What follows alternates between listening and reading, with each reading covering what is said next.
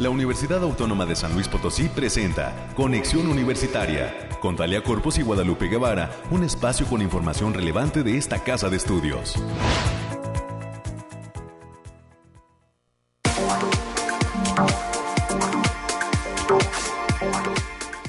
Muy buenos días a todas las personas que se encuentran en la sintonía de nuestras frecuencias, las de Radio Universidad que se hermanan a lo largo de la siguiente hora para llevarle a usted conexión universitaria. Saludos a todas y a todos en el 88.5 de FM, en el 1190 de AM con cobertura en la ciudad capital y el área conurbada, también a través del 91.9 podemos llegar a los hogares, a las oficinas, a los vehículos, a los radios de las personas que habitan Matehuala y algunos otros municipios del altiplano potosino, así como al sur del estado de Nuevo León. Sean bienvenidos a Conexión, quédense con nosotros hasta las 10 de la mañana. El día de hoy tendremos, como es costumbre, a diversos invitados que nos van a compartir información de interés sobre lo que acontece aquí en la universidad pública más importante del estado de San Luis Potosí, que por cierto se prepara ya para el día de mañana ya que este viernes tendrá lugar el tercer informe de actividades del rector doctor Alejandro Javier Cermeño Guerra. Entonces, seguramente vamos a platicar ya la próxima semana, pues cómo transcurrió el evento y también detalles de lo que es este reporte de avance respecto a las actividades realizadas en el año 2022 por toda la comunidad UASLP. Le invito, por cierto, a que si no puede estar con nosotros de forma presencial, eh, pues no se pierda la transmisión que va a llevar a cabo el área de radio y televisión a través de su canal UASLP en vivo. Ahí, a partir de las 7 de la noche, va a llevarse a cabo esta transmisión del tercer informe de actividades del el rector. Son las 9 de la mañana ya con 3 minutos. Hoy...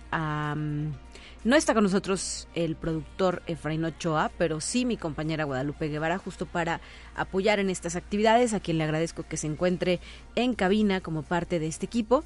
Y Alonso, en los controles técnicos, gracias Alonso por tu apoyo y... Eh, pues eh, no olvide que este es un proyecto que se lleva a cabo en vivo desde las instalaciones, desde la cabina de Radio Universidad, en el corazón del centro histórico de una muy calurosa ciudad de San Luis Potosí. Ya se siente el rigor de la primavera, además de que también desde muy temprano los pajarillos cantan, ¿verdad? Ya se escucha el murmullo, se nota ese cambio de ambiente y eh, pues sí, es la primavera aquí en la ciudad capital, donde en este momento se reportan tan solo, tan solo 23 grados centígrados. Entrando en el detalle de lo que hemos preparado para esta ocasión, le comparto quiénes serán los invitados de esta mañana. A las 9.20 voy a conversar con la maestra Hilda Lorena Borjas. Es directora de la Facultad de Contaduría y Administración.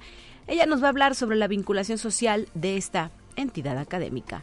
Para las 9.30 de la mañana, en cabina estará la doctora Yolanda Terán Figueroa, investigadora de la Facultad de Enfermería y Nutrición, quien recibió un certificado de calidad y un reconocimiento de excelencia por parte de el COMSE, un consejo, ya ella nos va a brindar detalles, es una de las cinco galardonadas con la representación de nuestra eh, Facultad de Enfermería y Nutrición. Para las 9.45 tendremos invitados en cabina. Hoy corresponde a la doctora Fuensanta Medina Martínez. Ella es investigadora del Colegio de San Luis y embajadora de México. Nos trae la invitación a el libro, a la presentación del libro titulado Inteligencia para la Seguridad, Mitos y Realidades, la experiencia de México. Esta es una actividad que se impulsa desde nuestra casa de estudios junto con el Colegio de San Luis em, y todo ello a través también de la, de la División de Estudios de Posgrado de la Facultad de Derecho. La presentación será el próximo martes 9 de mayo a las 5 de la tarde y ya tendremos el reporte completo en este último bloque de entrevista con nuestros invitados. Son las 9 de la mañana con 5 minutos, también habrá las secciones de siempre, ¿verdad? Los temas universitarios con América Reyes. En unos minutos más también la revisión climatológica, eh, la sección de eh, los temas nacionales, así como nuestra pequeña dosis de ciencia para concluir la transmisión. Muchísimas gracias a nuestro productor que se reporta, nos dice que anda ya trabajando en la Facultad de Ciencias de la Comunicación, donde, por cierto, sí, hoy, por ahí de mediodía, se está esperando la conferencia, la visita y demás actividades eh, que contarán con la presencia de Pavel Granados. Él es director de Canal 22, ya ha estado en nuestra universidad y vuelve justamente para desarrollar eh, un programa el día de hoy. Son las 9 de la mañana con 6 minutos. Vamos a comenzar.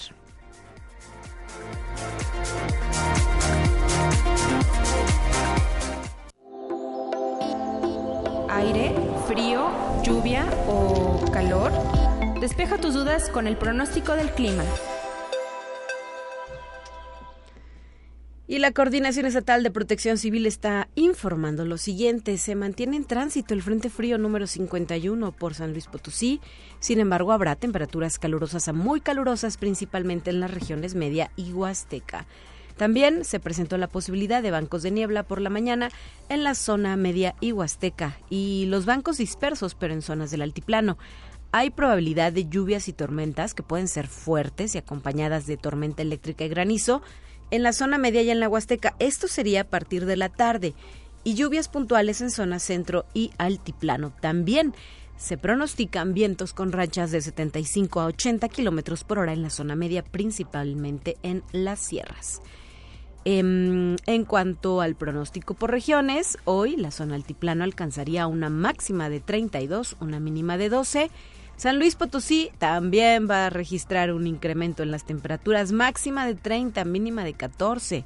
Zona media, ¿qué le cuento? Allá el pronóstico indica que alcanzarían una máxima de 37 y una mínima de 17 grados. Y bueno, pues en la zona de Huasteca no hay tregua, también 37 como máxima, pero como mínima apenas 24 grados centígrados. Yo no me puedo quejar, aquí en cabina tenemos el aire acondicionado pues el clima es agradable en este, el espacio de noticias de conexión universitaria. Algunas de las recomendaciones que nos hace la Coordinación Estatal de Protección Civil es evitar esta exposición a altas temperaturas, no exponernos mucho tiempo y de manera directa a los rayos del sol, utilizar bloqueador solar, beber abundantes líquidos y ofrecerlos frecuentemente a las niñas y a los niños, que por cierto, Marge, comentario al margen, el día de hoy ya están celebrando, pues sí, este es su día, ¿no? El Día del Niño, al ser el último día de actividades de esta semana. Mañana eh, tendrán lo que se conoce como Consejo Técnico. El próximo lunes primero de mayo estaremos fuera del aire nosotros también, porque es día de asueto general en la institución y eh, pues los niños tampoco van a ir a clases, van a tener otro superpuente en lo que corresponde a este calendario escolar que está corriendo el 2022-2023. Son ya las 9 de la mañana con 9 minutos. Tenemos más.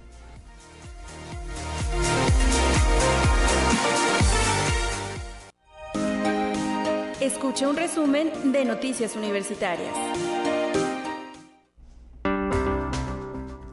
La licenciada América Reyes está lista para su reporte esta mañana en conexión. ¿Cómo estás? Muy buenos días, América. Bienvenida. Hola, Talia. Muy buenos días para ti para todos y todas quienes nos escuchan. Si va manejando, si va a dejar. Ah, precisamente dejar a sus chiquillos a, esas actividades eh, que se han venido realizando toda esta semana.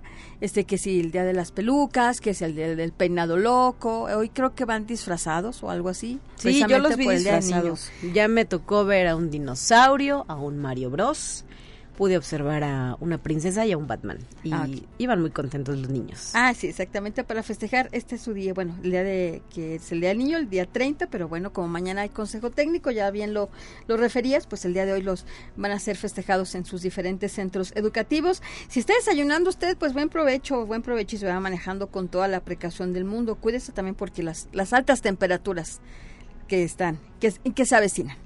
Así que mientras tanto, pues vamos a dar la información. El núcleo de apoyo fiscal del SAT en la Facultad de Contaduría y Administración de esta casa de estudios recibe en promedio 800 declaraciones anuales de impuestos de personas físicas durante el mes de abril. Este centro, atendido por tres estudiantes, un personal administrativo y por su coordinadora, la maestra Claudia Charqueño Cerda, de ahí de la Facultad de Contaduría, asesoran a toda la población en cuestión de los impuestos y en materia de contabilidad, todo sin costo alguno.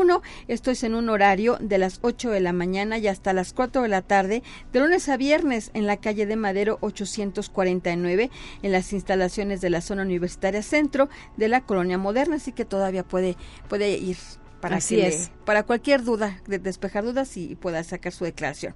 Y este jueves la Facultad de Ciencias lleva a cabo el seminario de Ingeniería Electrónica, Biomédica y Telecomunicaciones, donde se van a llevar a cabo las conferencias Modelado y Control de Sistemas Robóticos mediante Simscape Multibody, que impartirá la doctora Isela Bonilla Gutiérrez, así como la conferencia Otra mirada a la convolución de la doctora Ruth Mariela Aguilar Ponce. Esas actividades se van a desarrollar de 12 a 13 horas.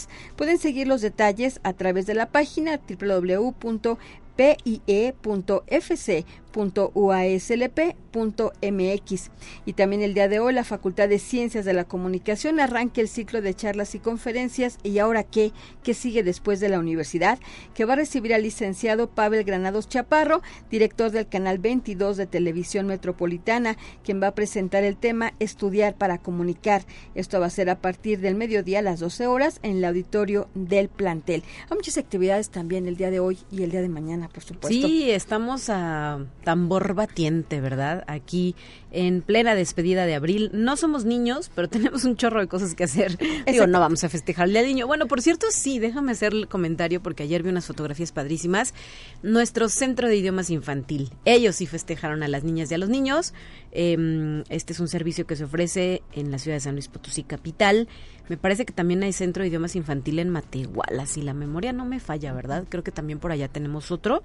Y ellos se andan festejando el Día del Niño, bien padre. Ay, qué excelente. ¿Quién fuera niño otra vez? Bien, y el Museo de Sitio de la Universidad Autónoma de San Luis Potosí invita el día de mañana, viernes 28 de abril, a la transmisión en vivo de la charla El Deporte Universitario, algunos pasajes de la historia deportiva de la UASLP, que va a correr a cargo de David Hernández Puente, quien es ex, bueno, quien fue director de actividades deportivas y recreativas de nuestra universidad.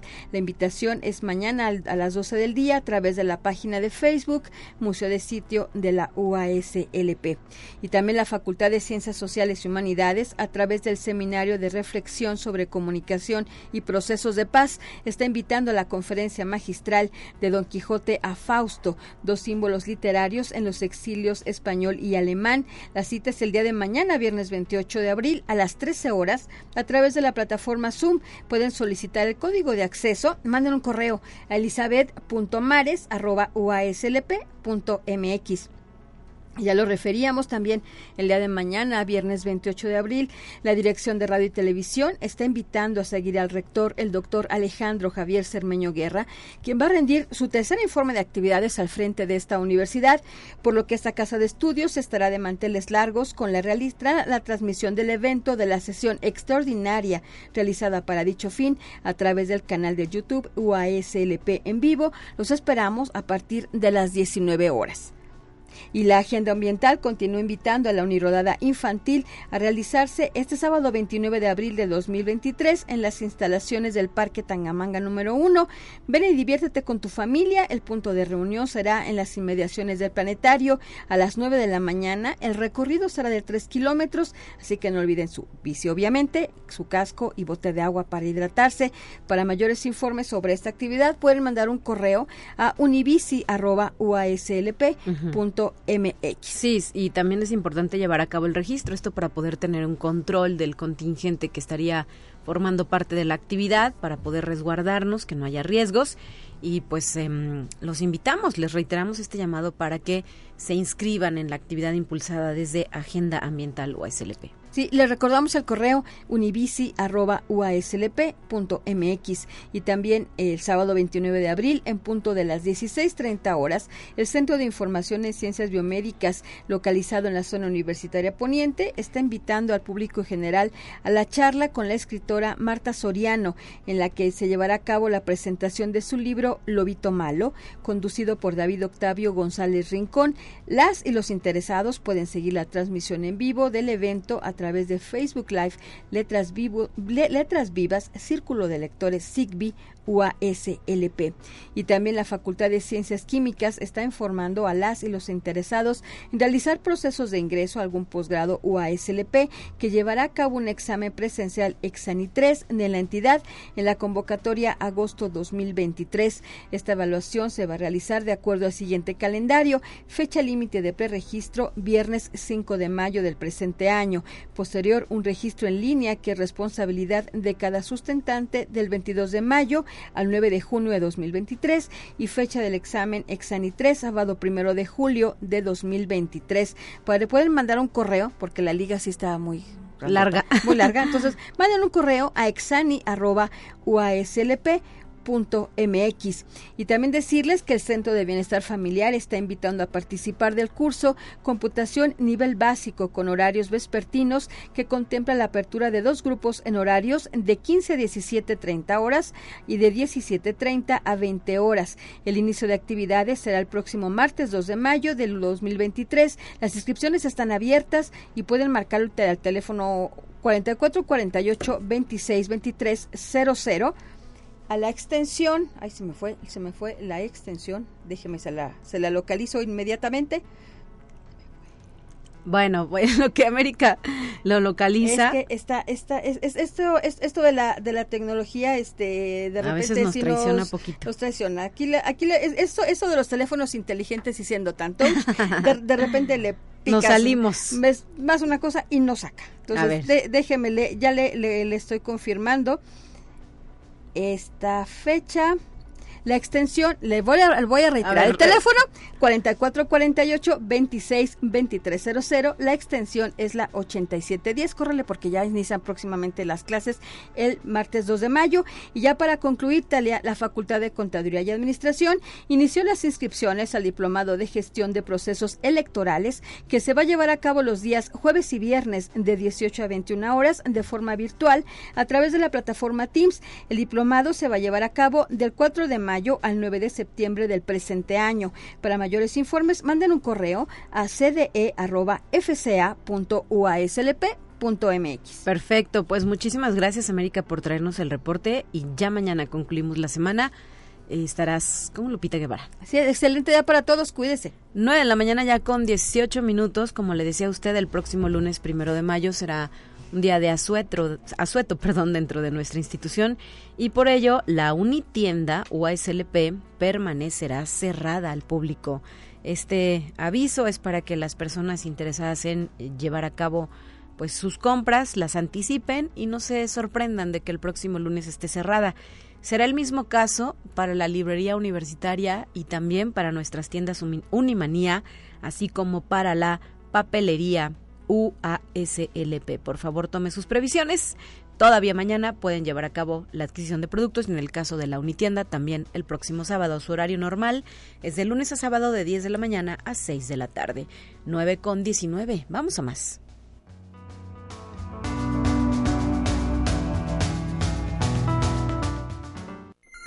Te presentamos la entrevista del día. Está en la línea telefónica la maestra Hilda Lorena Borjas, es directora de la Facultad de Contaduría y Administración y pues ya está lista para entrar al aire con nosotros. Bienvenida, maestra, muy buenos días. Hola, hola, buenos días a todo el auditorio de Radio Universidad. Muchísimas gracias. Bienvenida a Conexión porque pues hoy vamos a platicar sobre la forma en la cual la Facultad de Contaduría y Administración lleva a cabo implementa, desarrolla este gran concepto que es la vinculación social y que pues forma parte de la mística de esta universidad, de esta institución de educación superior de carácter pública. ¿Qué nos puedes informar a este respecto, maestra? Sí, bueno, eh, aparte de que la facultad trabaja con los jóvenes, con la parte académica, para nosotros es muy importante la parte social. Es por esa razón que contamos nosotros con el Centro de Desarrollo Empresarial. La finalidad es justamente la que mencionaban, es la atención a la sociedad, es una atención empresarial, pero eh, cumpliendo con nuestros objetivos es dar asesoría, capacitación en las áreas administrativas, financieras, de fiscal. En las áreas de políticas públicas también hacemos labor. Y qué tipo de actividades han desarrollado en el último año en este sentido. ¿Algunos eventos específicos que nos puedas informar? Sí, bueno, tenemos nosotros eh, la manera como trabajamos hacia las sociedades, eh, la necesidad que ellos puedan tener. Estamos trabajando o ya hemos hecho algunos eh, trabajos de asesorías con el Congreso del Estado. Ellos nos piden algunas capacitaciones en las áreas de políticas públicas.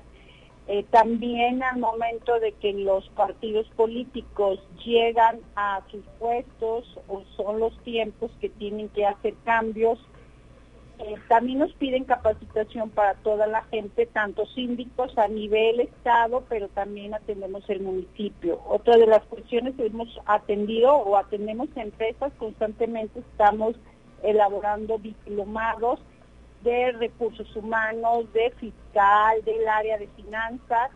Eh, estamos vinculados también con el Colegio de Contadores Públicos y vemos las necesidades que tienen los egresados, pero sobre todo las necesidades que se tienen a nivel empresarial para cumplir con todos los requisitos administrativos. Muy bien. Eh, la, eh, en cuanto a la participación de las y los estudiantes, ¿qué sentido les dota llevar, más bien tener esa presencia a través de estas actividades dentro de la facultad? Bueno, al final de cuentas los chicos tienen aquí un proceso de aproximadamente nueve semestres, pero tienen ellos que ir entendiendo, tienen ellos que ir trabajando en esa línea de educación continua. Entonces, al finalizar sus nueve semestres, los chicos tienen que entender que la educación continua debe de ser por siempre en su vida profesional y es donde la universidad también apoya para que una vez que ellos son egresados, sigan teniendo la capacitación, estén en cualquier empresa o estén en cualquier punto de labor profesional. Muy bien. Eh, ¿Qué población tiene actualmente esta facultad, eh, maestra? Sí, mira, contamos, tenemos cinco licenciaturas y tenemos, tenemos aproximadamente 4.300 alumnos. Mm, pues son una cantidad importante, ¿verdad? Dentro de esto que conocemos el Campus Centro, junto con la Facultad de Derecho, ustedes comparten esas esas instalaciones, la zona, cada quien tiene su, su, edificio, pero ahí están en este campus centro de nuestra máxima casa de estudios, que eh, pues de manera constante y por indicaciones inclusive del propio rector, doctor Alejandro Javier Cermeño Guerra, pues tiene entre sus eh, tareas cotidianas llevar a cabo esta forma de vinculación con la sociedad para retribuir pues aquello que a través de eh, recursos económicos del presupuesto que año con año se nos otorga, eh, pues exista no esa retribución hacia nuestra sociedad. Es importante no dejarlo de lado y tenerlo presente siempre en nuestras actividades. Sí, claro, es una indicación del señor rector justamente que eh, nuestro compromiso no es nada más con los alumnos, insisto, los alumnos tienen un proceso y salen y es cuando están ya integrados en esa otra fase de ser gente externa a la que nuestro compromiso como universidad es también dotarla de información, de conocimiento, de capacitación. Así es. Y recuérdanos, eh, maestra, ¿qué carreras ofrecen ustedes ahí en la facultad? Bien, tenemos la licenciatura en administración, tenemos la licenciatura en contaduría, la licenciatura en mercadotecnia estratégica, la licenciatura en agronegocios y la licenciatura en administración y políticas públicas. Perfecto, todas ellas, eh, por cierto, y pues como recordatorio, eh, dentro de este proceso de admisión 2023-2024, eh, pues se mantienen abiertas las preinscripciones para las personas interesadas.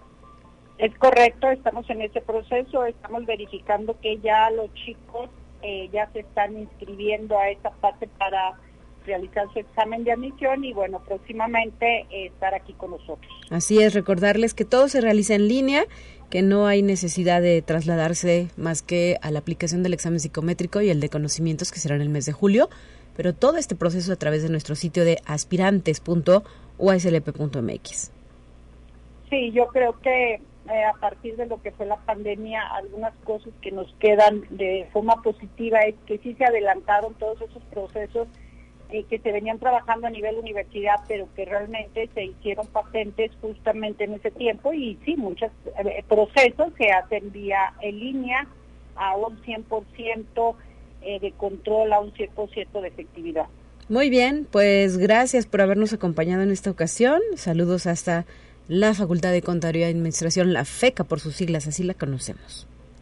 Es correcto, muchísimas gracias y bueno, seguimos aquí atento, una felicitación siempre a la radio y seguimos eh, en comunicación para estar informando a la sociedad. Gracias, buen día, maestra Hilda. Igualmente. Hilda Lorena Borjas, directora de la Facultad de Contaduría y Administración. Gracias también a Marta Tinajero, hoy se reportó con nosotros, felicita el programa. Híjole, qué buena recomendación nos ha dejado, ¿verdad? Lo malo y lo complicado es va a ser conseguirlo. A ver, dígame dónde encuentra usted y si sabe, doña Marta, pues que nos pase el tip completo. Un raspado de lichi para bajar el calor. Híjole, sí se antoja. Digo, ahorita todavía es temprano, uno estará pensando, prefiero un cafecito huasteco, ¿verdad? Para acabar, pero de despertar.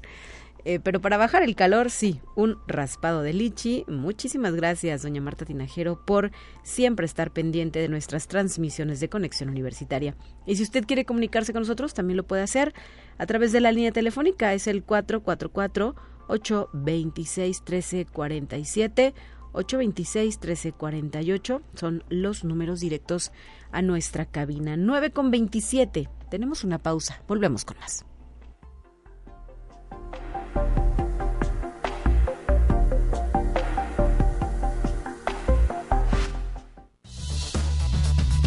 Vamos a una breve pausa. Acompáñanos. Son las 9 con 30 minutos. Conexión Universitaria ya regresa con más información. Conexión Universitaria. Gracias porque vamos a continuar esta mañana con nuestra siguiente invitada. Tenemos lista ya la cortinilla para escuchar. Ahí está Alonso apoyándonos justo porque pues mantenemos, eh, más bien ya nos acompaña aquí en cabina eh, la doctora Yolanda Terán Figueroa y ella es investigadora y galardonada de la Facultad de Enfermería, de Enfermería y Nutrición de nuestra Casa de Estudios. Bueno, así no hay cortinilla ni modo, ¿verdad?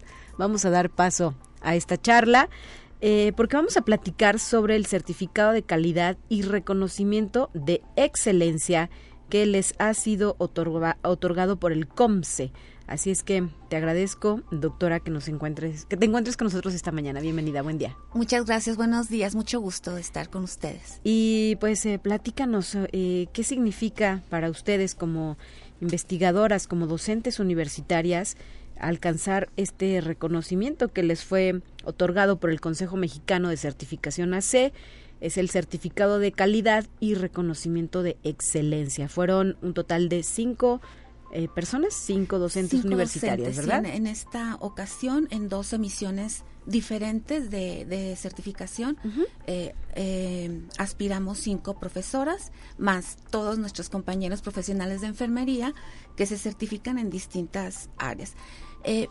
finalmente, la certificación es un reconocimiento público y este hace que, que nosotros demos cuenta o, rindamos cuentas diciendo que tenemos habilidades, conocimientos, valores y actitudes para dar un servicio de calidad.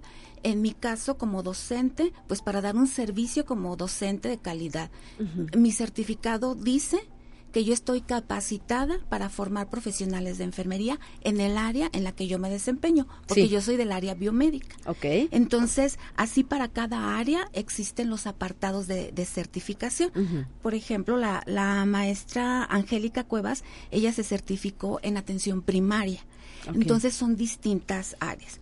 Y bueno, eh, actualmente es muy importante que todos los profesionales de, del área que seamos eh, estemos eh, certificados y colegiados, porque pues da cuenta de, de esas destrezas, aptitudes, es decir, asegura que hay actualización, ese es el asunto, para brindar una, un servicio de calidad independientemente del cual se trate. ¿Esta es la primera vez que todas ustedes se certifican bajo este eh, proceso? nosotras sí, pero en la facultad hay otros profesores, profesores y profesoras certificados. en, en el caso de nosotras sí.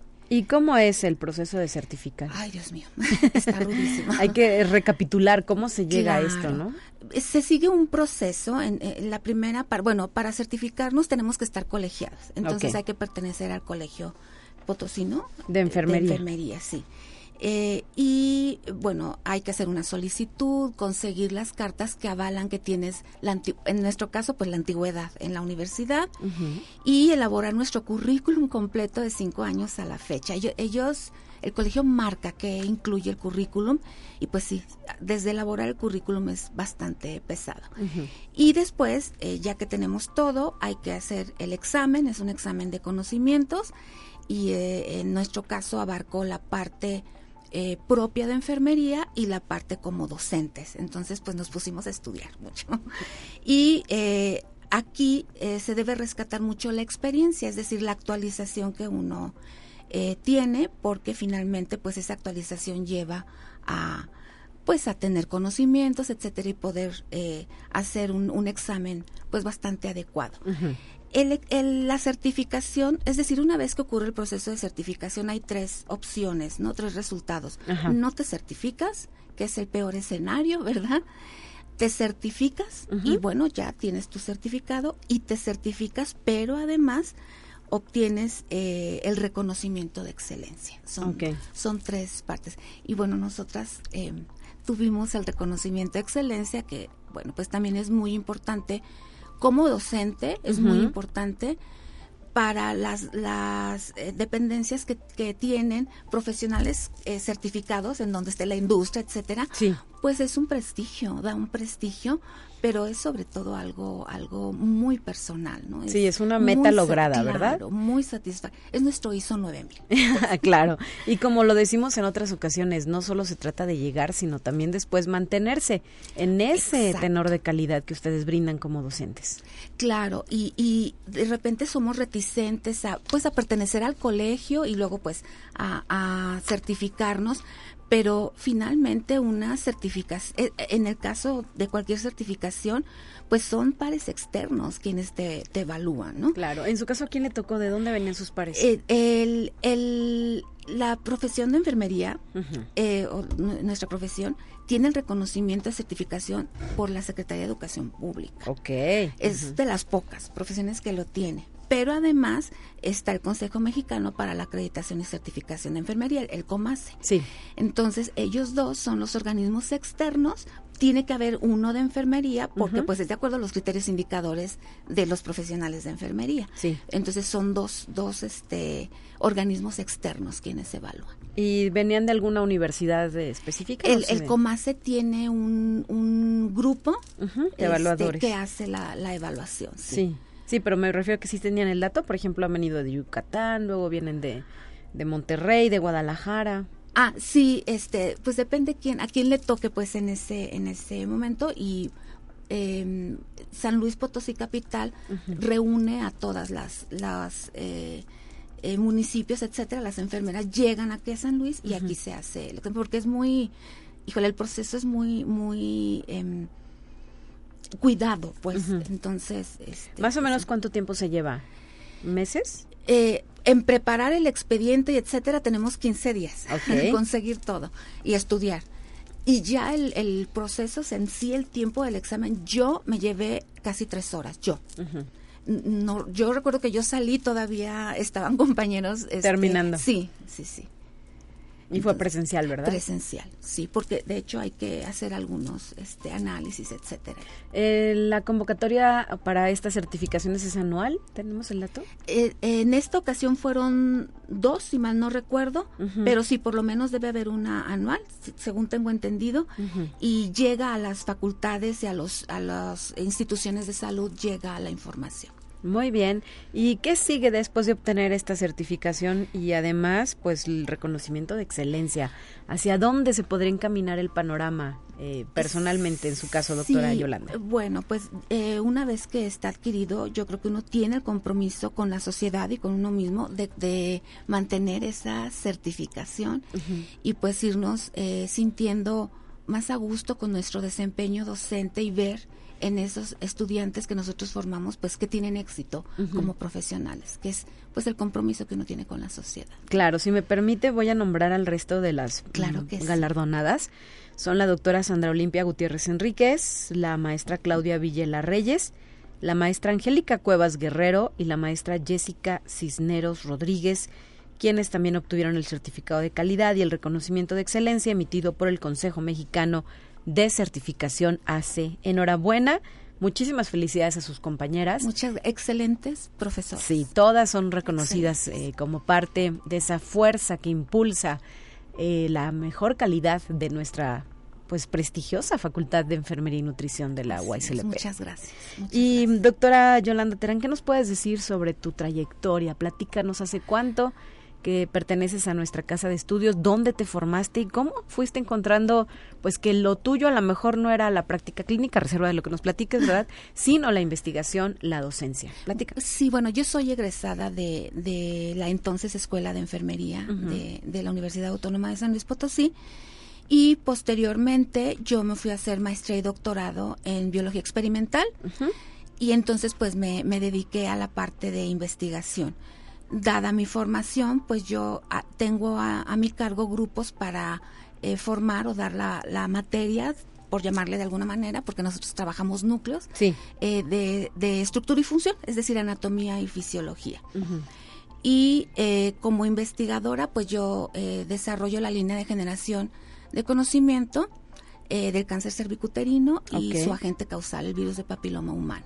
es, es este lo que yo desarrollo desde hace casi 20 años y bueno, ha sido muy, muy satisfactorio eh, en mi trabajo. Claro, eh, además por el tipo de, de, tema, ¿verdad?, en el que te has centrado en claro, esta investigación. Claro, que cuando inicié no estaba todo este asunto del movimiento femenino y de destacar, ¿no?, la, la importancia de la mujer pero pues finalmente el cáncer cervicuterino es una pues realidad. es una enfermedad propia de la mujer sí de hecho pues se habla que para 2030 la Organización Mundial de la Salud de la Salud anunció uh -huh. que para 2030 quedará erradicado el cáncer cervicuterino y híjole en nuestra realidad yo creo que eso todavía se ve lejano claro claro para empezar tendría que haber vacuna universal entonces es difícil y yo creo que todavía falta mucho por hacer con relación a, a la enfermedad. Sí, porque la vacuna que, que, actualmente existe contra el virus del papiloma humano, pues es sobre algunas cepas nada más, ¿no? Es contra los virus, de, se les da el nombre a los de alto riesgo, a los que ocasionan Ajá. cáncer cervicuterino, se les da, digamos, un nombre por número. Sí. Entonces, 16 y 18 ocasionan el 70% de los cánceres de cuello uterino uh -huh. y la vacuna en nuestro medio, pues es, son dos vacunas, una que incluye nada más a 16 y 18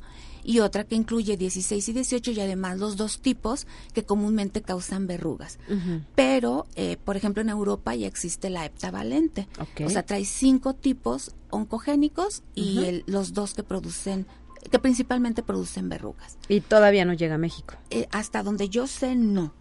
Eh, porque luego se puede conseguir comprada, o sea, se puede ah, okay, comprar okay. y traer, pero así de manera general disponible uh -huh. en nuestro medio no está todavía. ¿Y cuál, aprovechando que tenemos un par de minutos más, cuál sería la principal recomendación que nos puedes hacer a las mujeres para poner atención en este tema, para no dejarlo en el olvido y decir, pues si bien no tenemos la vacuna que nos podría, entre comillas, eh, porque sabemos que luego la efectividad no es del 100% en todos los casos, pero podría prevenir esta enfermedad, nosotras sí podemos adoptar algunos estilos de vida, algunos hábitos que claro. puedan coadyuvar a ello. Claro, la prevención primaria finalmente es la vacuna y los estudios actuales, los análisis que se han hecho, pues hablan de, de una efectividad de, de, más del 90%. Ajá. Ay, es que no quiero dar el dato inadecuado, pero es entre 93 y 95%. Okay. Entonces es muy efectiva la vacuna.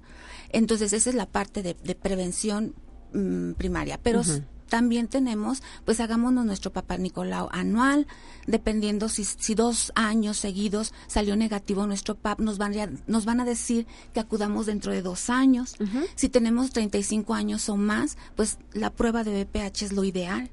Eh, la prueba de BPH negativa este no implica que yo al siguiente haga año me vuelva a hacer una prueba, yo puedo hacérmela cinco años después, uh -huh. este con toda tranquilidad y seguridad de que todo está bien. Entonces, pues eh, eh, se van haciendo este eh, eventos para poder promover el uso de, de, lo que está disponible y está disponible. El asunto es hacer uso de, del servicio.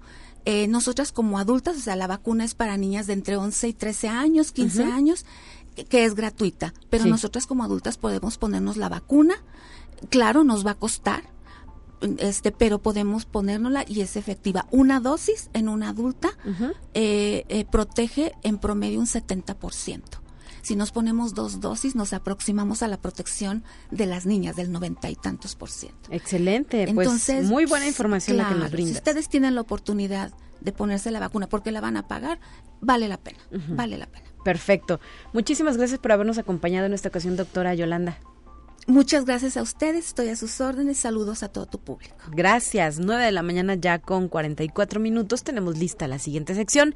Le invito a escuchar qué sucede en otras universidades de México.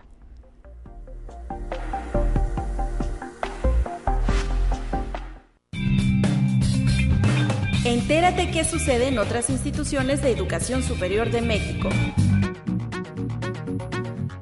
Con el fin de reconocer el esfuerzo y los logros académicos de las y los estudiantes de licenciaturas y posgrados de la Universidad de Guanajuato, se llevó a cabo la ceremonia de premiación a la excelencia académica de su División de Derecho, Política y Gobierno. El doctor Luis Felipe Guerrero Agripino, rector general de la Casa de Estudios, explicó que cada estudiante se sintetiza en un esfuerzo institucional de los estudios jurídicos. Reiteró su compromiso con cada uno, ya que realizaron un gran esfuerzo que permea en esta comunidad, dando como resultado que la Universidad de Guanajuato continúe como un pilar de la educación a nivel estatal y nacional. Conexión Universitaria. La Benemérita Universidad Autónoma de Querétaro, a través de la Facultad de Ingeniería y el Gobierno Municipal de El Marqués, firmaron un convenio de colaboración con el objetivo de establecer las bases para mejorar la infraestructura educativa del campus Amascala, así como realizar acciones de beneficio que contribuyan a los objetivos de desarrollo sostenible, de capacitación y servicios para el personal de la Secretaría de Obras Públicas de la demarcación. La obra consistirá en la rehabilitación de una cancha para transformarla en un gimnasio auditorio, contemplándose para ello 5 millones de pesos a beneficio de la Facultad de Ingeniería y de la Facultad de Ciencias Naturales, la Facultad de Filosofía, así como a la Escuela de Bachilleres. Conexión Universitaria. En su compromiso de informar y educar, la Universidad Autónoma de Aguascalientes, a través del Departamento Editorial, trabaja en volver de acceso abierto todas sus publicaciones, de tal modo que sean cargadas en un portal de consulta y descarga gratuita para la sociedad en general. La maestra Marta Esparza Ramírez, jefa de dicho departamento, puntualizó que la universidad trabaja puntualmente en la consolidación de este tipo de responsabilidad social y hasta el momento ha logrado cargar 220 títulos a través de un software de código abierto. Conexión Universitaria para crear conciencia de la importancia de sembrar especies nativas de la región que no necesitan de alto consumo de agua. La Universidad de Sonora llevó a cabo el evento denominado Adopta un árbol, convocado y organizado con gran éxito por la Dirección de Apoyo a Programas Institucionales. Héctor Pérez Montesinos, coordinador del Programa Institucional de Sustentabilidad, destacó que la actividad se realizó en el marco del Día Mundial de la Tierra, teniendo el respaldo de 500 árboles otorgados por el vivero de la Comisión de Ecología Sustentable del Estado de Sonora.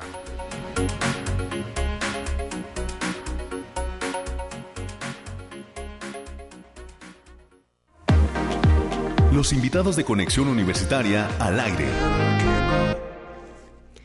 En la línea telefónica agradezco que se encuentre con nosotros para dar pie a esta invitación a la invitada que nos acompaña, también con la representación del Colegio de San Luis, a la eh, maestra Fuensanta Medina. ¿Cómo estás, Fuensanta? Qué gusto escucharte ahora acá en Frecuencias Universitarias. Soy Talia Corpus y te agradezco que nos acompañes para pues eh, dar detalles de esta presentación de un libro que está próximo a suceder. Hola Talia, ¿cómo estás? Me da mucho gusto saludarte a ti y al auditorio, fundamentalmente al auditorio universitario, aunque yo sé que todo el mundo escuchamos Radio Universidad. Muchas gracias por el espacio para hablarte de este libro, que yo como diría hay temas fundamentales en este momento en México.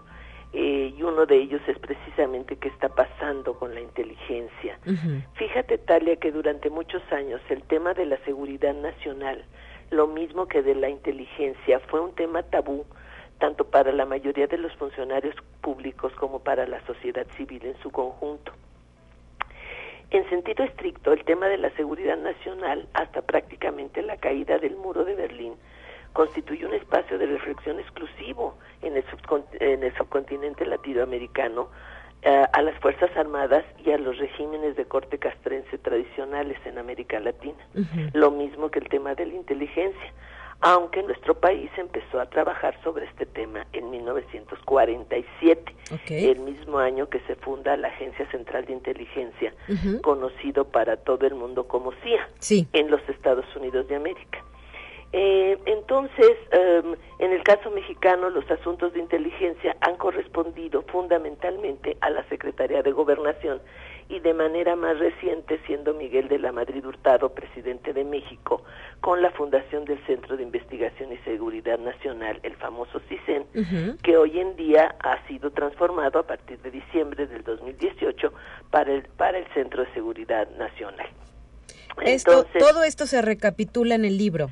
Fíjate que sí, es un libro que tiene 13 capítulos, pero que además eh, nos, eh, nos arroja elementos de análisis muy importantes, porque es un, un libro que se hace después de la aparición del SARS-CoV-2, COVID-19, que como tú sabes, pues cambió los paradigmas, los paradigmas y la situación real del mundo, ¿sí? Entonces esto es muy, muy importante porque en esta cuestión epidemiológica nos damos cuenta que la inteligencia como, como una ciencia que es capaz, que, que debe de ser capaz, o una disciplina que debe ser capaz de adelantarse a los hechos, ese es el sentido fundamental de la, de la inteligencia, o sea, conocer y, y descifrar lo que va a pasar en el futuro, por eso se habla mucho también de la inteligencia como parte esencial de la prospectiva, ¿no? O la prospectiva como parte esencial, esencial de la inteligencia, porque para eso nos sirve, para adelantar las amenazas y riesgos que de manera muy señalada están ocurriendo en el siglo XXI, no solamente contra los estados nacionales, sino eh, sobre todo contra las personas, ¿sí? Contra eh, cada individuo que formamos parte de una comunidad, de una sociedad civil y finalmente de una comunidad nacional. Entonces yo creo que es muy importante porque el SARS-CoV-19 nos arroja de lleno a que tenemos que trabajar en estos asuntos de la inteligencia.